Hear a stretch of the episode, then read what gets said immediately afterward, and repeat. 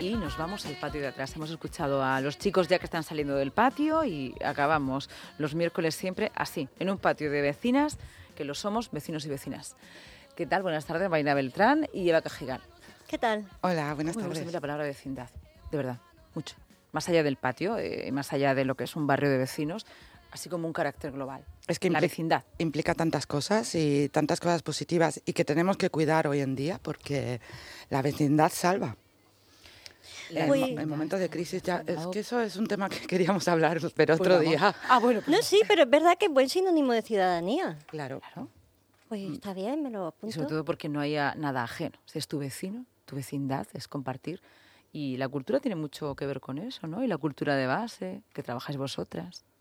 Sí, sí, de hecho, bueno, yo eh, o sea, eh, imp- improvisando. Ahora que has preguntado, es que claro, como nos dices por la cosas, vecindad. como has dicho vecindad, un día hemos estado comentando que lo interesante, tú tenías un libro pendiente, yo he estado leyendo los datos en otro libro, que no, no voy a recordar el nombre del barrio concretamente, pero en Estados Unidos, en el huracán Sandy, eh, fue uno de los más mortales que ha habido en Estados Unidos. Chicago. No sé dónde fue. Chicago.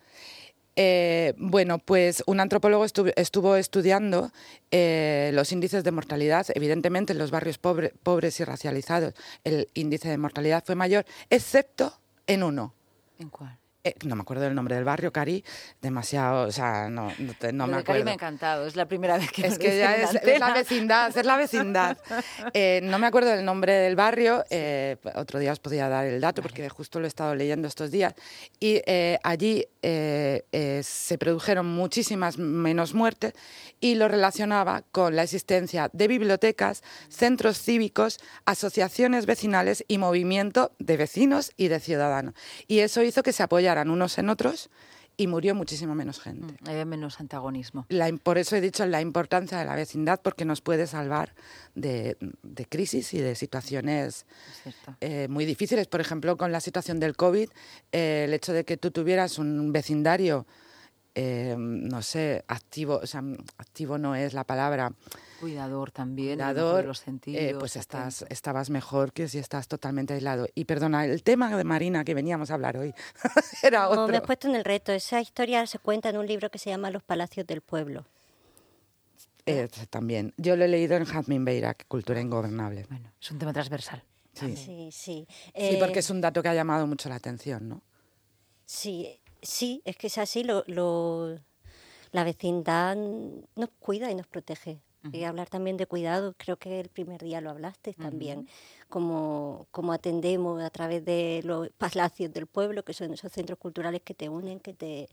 En ese libro, en la introducción, cuentan una historia que a mí me gustó mucho de una mamá embarazada que eh, es normal, o a mí me lo cuentan muchas madres, que cuando son madres primerizas se sienten muy solas al principio.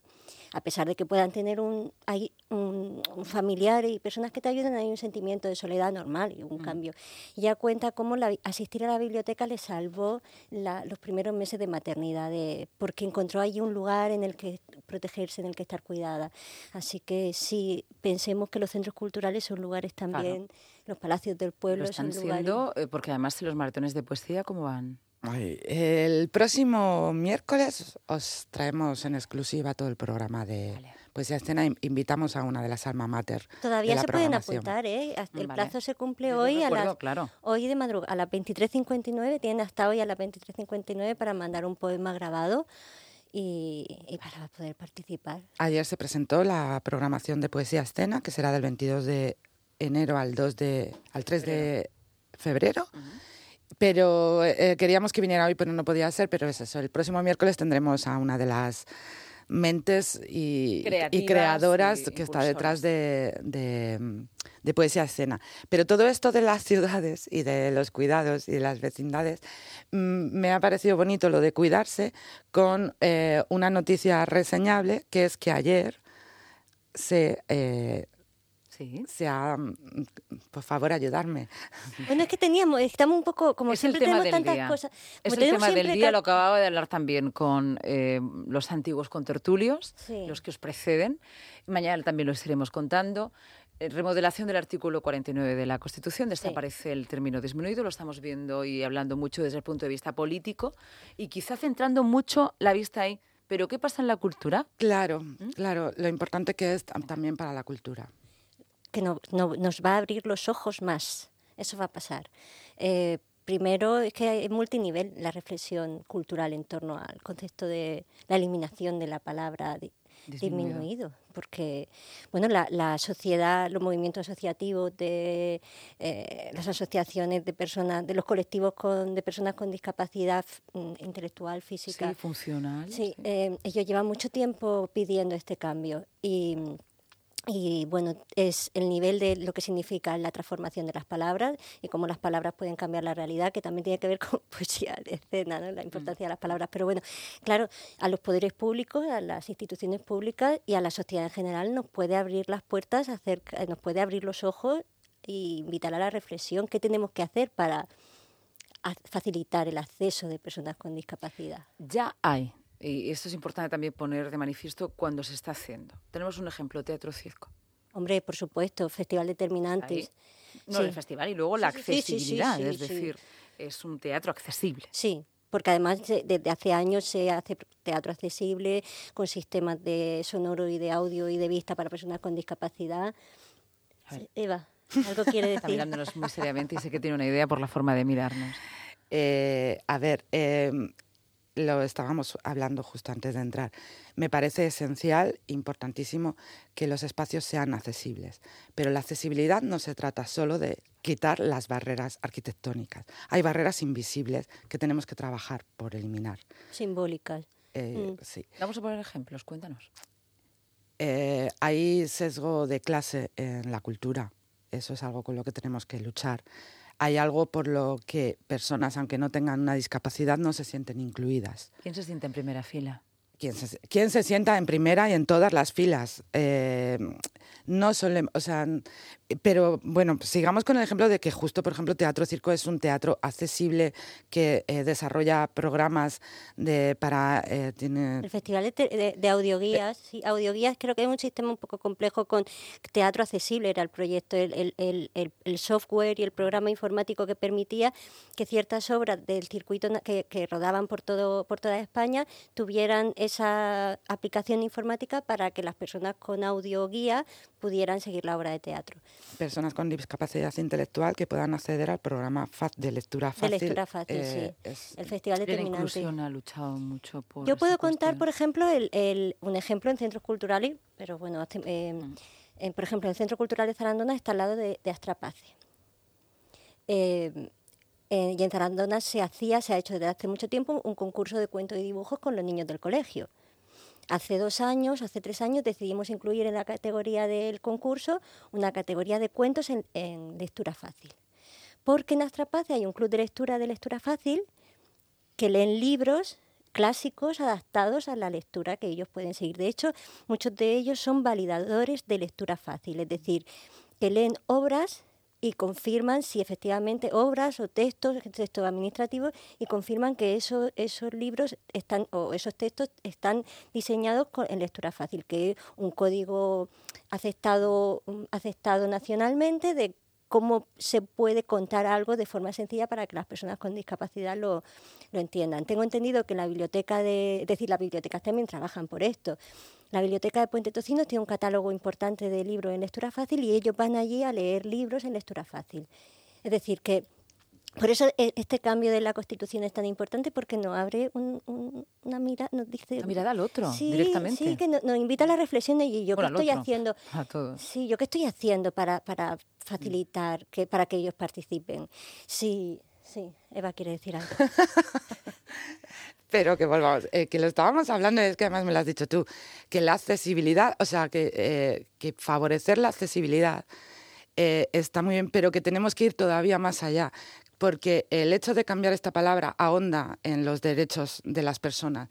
Y nosotras hablando de derecho cultural, el derecho a la cultura es un derecho, está en, lo recoge nuestra Constitución, pero el derecho a la cultura ya no es solo que la cultura sea accesible, que es que me parece que no, o sea, no podemos permitir que no lo sea, sino que vamos más allá. El derecho a la, o sea, a la participación, que yo tenga derecho a la cultura, ya no es solo que me la, que me la hagas accesible, sino que pueda participar Es decir, sujeto de ella. activo, ¿no? Participar significa ser sujeto activo. Entonces, eh, hay que abrir muchísimo más, eh, hay que tener una mente eh, artística que es las que se les ocurre imaginar, porque tenemos que abrir muchísimo más el campo. Y no solo eliminar barreras arquitectónicas o barreras de lectura, sino permitir la participación, que nuestras programaciones incluyan lo que las personas con discapacidad, cualquier tipo de discapacidad quieran. Sí, sí, pero además de una forma diversa. Claro. No como este colectivo de discapacidad ahora va a hacer Es que tal, parece que les, bien, les pero hacemos un huequito mixto, cuando imagino, tiene ¿no? que ser O sea, inclusivo. A mí me consta que no todo el mundo sabe lo que, por ejemplo, es la lectura fácil. Me- me mm, Sí. Sabemos lo que es la lectura fácil. eh, lo sabemos porque no lo han... no lo han- pero, pero el hecho de que mucha gente no sepa lo que es la lectura fácil significa que ellos no han reflexionado acerca de la dificultad que, puede, que pueden tener personas con discapacidad intelectual que pueden hacer su día a día normal, pero que a lo mejor necesitan, por ejemplo, la relación con la administración, pues un una pequeña, una Pero es pequeña que- ayuda. Perdonadme, Sí. pero es que es muy complicada la relación con la administración en general, Sí. eh, y no tenemos que hablar de discapacidad, es que primero los tiempos, luego algunas fórmulas telemáticas y luego algunas palabras. Es decir, que en La comunicación clara Es complicada la comunicación Sí. clara. Tienen que Sí. replanteárselo. General, ¿no? Tienen que replanteárselo porque eh, estamos, es- se les llena la boca a los políticos hablando de participación y o sea, es- no, no la consiguen en nada, ¿no? Porque para empezar facilita lo que tú estás diciendo, que la lectura de tu información sea asequible. Eso nos acercaría más a nuestras políticas, o sea, sean culturales o sea cualquier tipo, que yo pueda leer y decir, ah, mira, van a hacer esto, ta", que vamos, que el BORM fuera legible, legible. Sí. También hablábamos antes cuando estábamos comentando de que íbamos a hablar ahora, es que en, en la escuela sí que han... En la educación en la sí se ha educación avanzado sí se ha más. avanzado bastante, en, la escuela inclusiva y en la educación inclusiva. De hecho, yo conozco colegios que tienen aula abierta y reciben apoyo de personal docente que apoya a las maestras que tienen eh, chavales, niños y niñas con, con Sí, discapacidad. en educación, pero en cultura. ¿Y Claro. vosotros trabajáis la cultura de En, base? en cul- Cultura- en cultura a mí me parece que se ha trabajado mucho la accesibilidad física. O sea, en eliminar barreras arquitectónicas. Sí que es verdad, por ejemplo, yo no sé si a ti te ha pasado, yo he recibido llamadas de personas con que tenía- estaban personas con discapacidad intelectual que estaban interesadas en participar en el taller de pintura. Para eso hace falta apoyo y refuerzo de personal. Pero bueno, esto puede ser un buen paso, que, que planteemos que en el futuro tenemos que contemplar el refuerzo de monitores, no solamente de, de pintura, sino de personal que pueda apoyar y fa- facilitar y favore- fa- favorecer que personas con discapacidad puedan participar en el taller de esparto, porque pueden. Participar, no solo acceder, participar. Mm, sí. Eh, me gustaría resaltar quizás eh, eh, eh, la labor que hace una asociación que se llama Acceso 44, Sí, formada por distintas personas, gestores y gestoras del mundo de la cultura. Está Teatro Circo, está La Yecía, está. Popa Clown. Hay, hay, ahí está la CIA de Coné.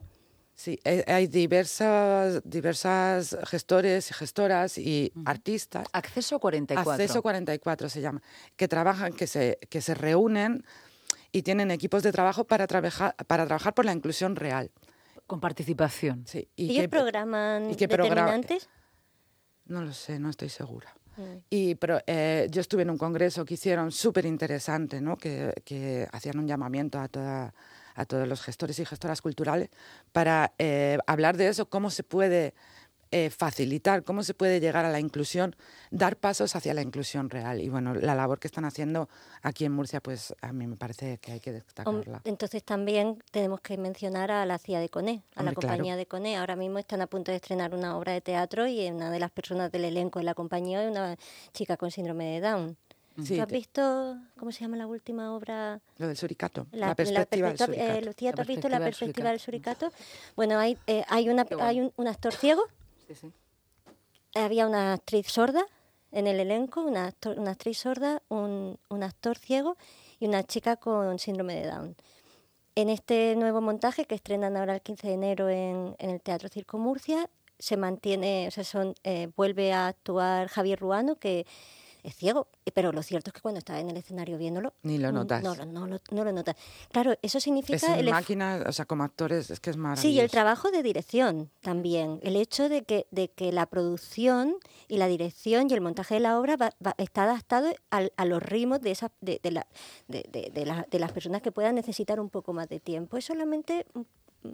Y, y bueno, eso invito, ese, ese día va a ser importante para la arte escénica. El, Sí, 15, ¿qué de- día? el 15 de febrero en el 15 de febrero, la perspectiva del suricato. No, en- No, la, en- en la la- nueva la- obra de la compañía de Coné, perdón. que la sí, la, anterior, sí. Perdón.